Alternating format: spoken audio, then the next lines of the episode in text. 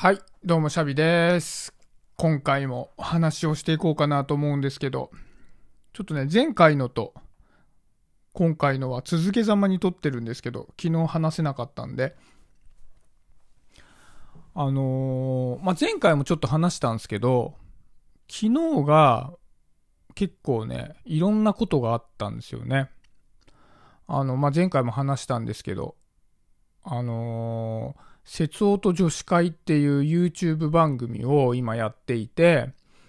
で、それは、えっと、10代のね、女の子4人、あ、3、そうか、3人が10代の女の子で、1人は20代前半22歳で、僕43だから、えらい年離れた、まあ、状態でやってるんですけど、それで、まあ、節夫と女子会っていうね、タイトルでやっていて、で、まあ、趣旨は、あのまあ、そういう若いね、女の子たちが、まあ、喋っていて、で、そういう人たちの視点っていうのを僕すごい聞きたいなと思ったんで、ちょっと、あの、やってみたいって言ってね、始めたものなんですけど、まあ、これすごい面白いですね。あの、あ、そう、僕、こういう音声配信ね、してるんですけど、大体やっぱ、10代の人ってあんまり、こう、ゲストとして今まで呼ぶことが、まあ、なかったので、なんか話してみたらね、なんかいろいろ思いましたね。あの、まあ、ちょっとこれね、話ずれちゃうけど、あの、なんかね、瞬発力がすげえ高いんですよ、まず。何か聞いたことに対して解を見出すスピードがめちゃくちゃ速いなって。まあ、10代の方がみんなそうかって言ったらそうじゃないのかもしれないけど、うーん、なんか平均的にすごいスピードが速いなっていうのは、なんか慣れてるんですかね。で、まあ、始めるときに、あのー結構心配になったんですよ。あのーやっぱ音声配信でね、こうやってゲストを呼ぶとね、結構その、誰に聞かれてるかわかんないっていうんで、まあ、硬くなってしまう方とか、あと何かこうコミュニケーションしてても、まあ、すぐに答えが返ってこなくて、こう、話が停滞してしまったりとか、あとはその逆のパターンで話し始めたら止まんなくなっちゃって、ボールが全然こっちに戻ってこなかったりっていうんで、こう、ゲストトークなのに会話のキャッチボールがうまくいかないっていうことは今まで結構あったんですよね。いろんなゲストの方と喋っていて。僕、音声配信もう何年かやっているので、まあいろんな人と話はしてるんですけど、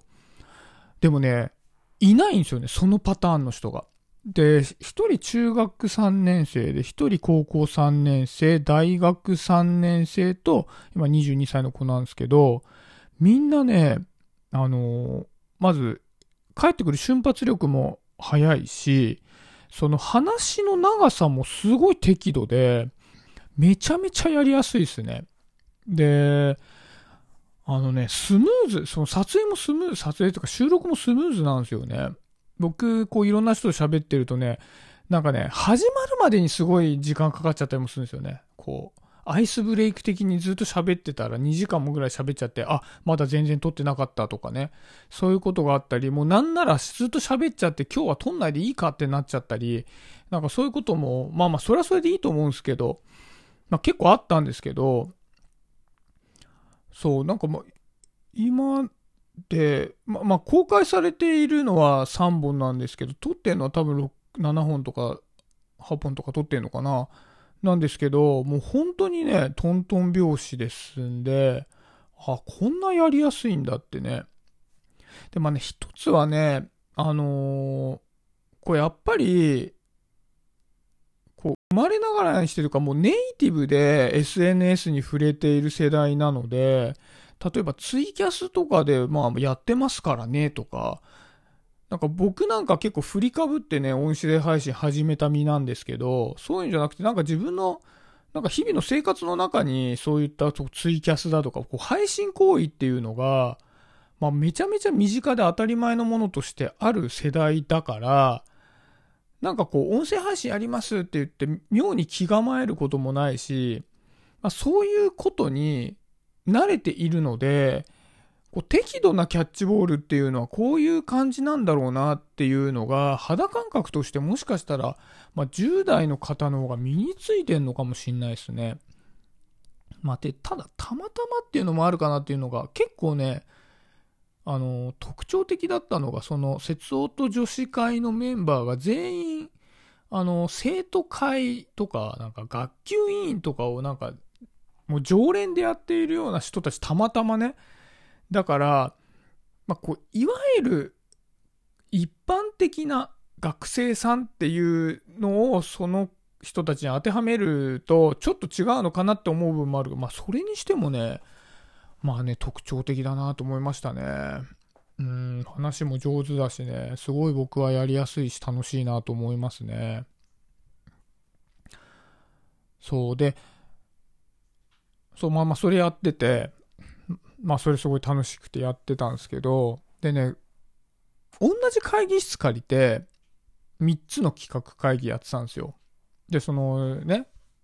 YouTube のラジオの配信、まあ、収録をまずお昼頃にして、で、その後に若者企画っていう別の企画の会議をした後に、最後に僕が立ち上げた児童劇団の会議をして、で、なんかそれって全部、まあ、同じ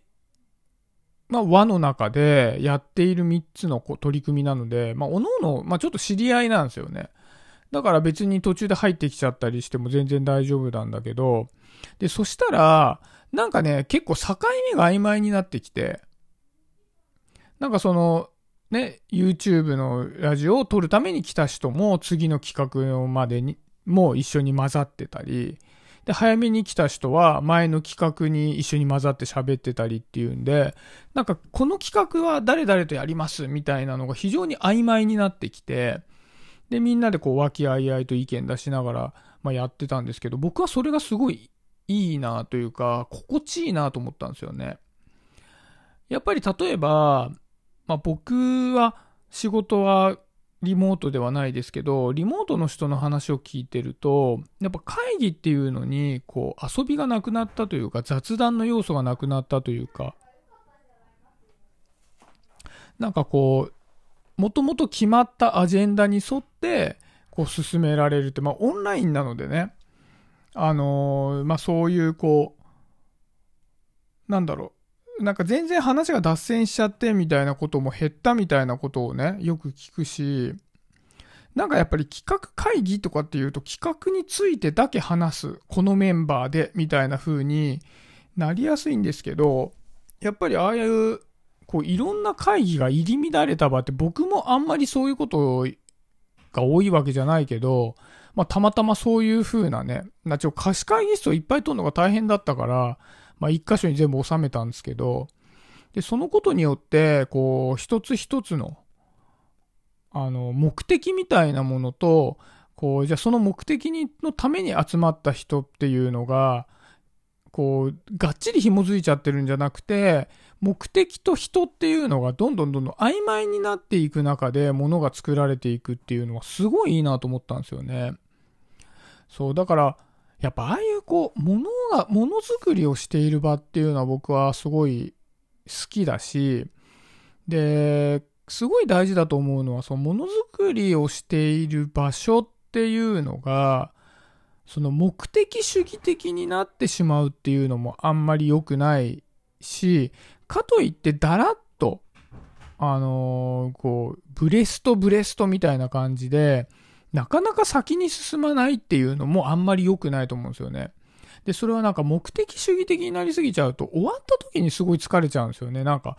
ああ、なんかやりきったなとは思うけど、じゃあ、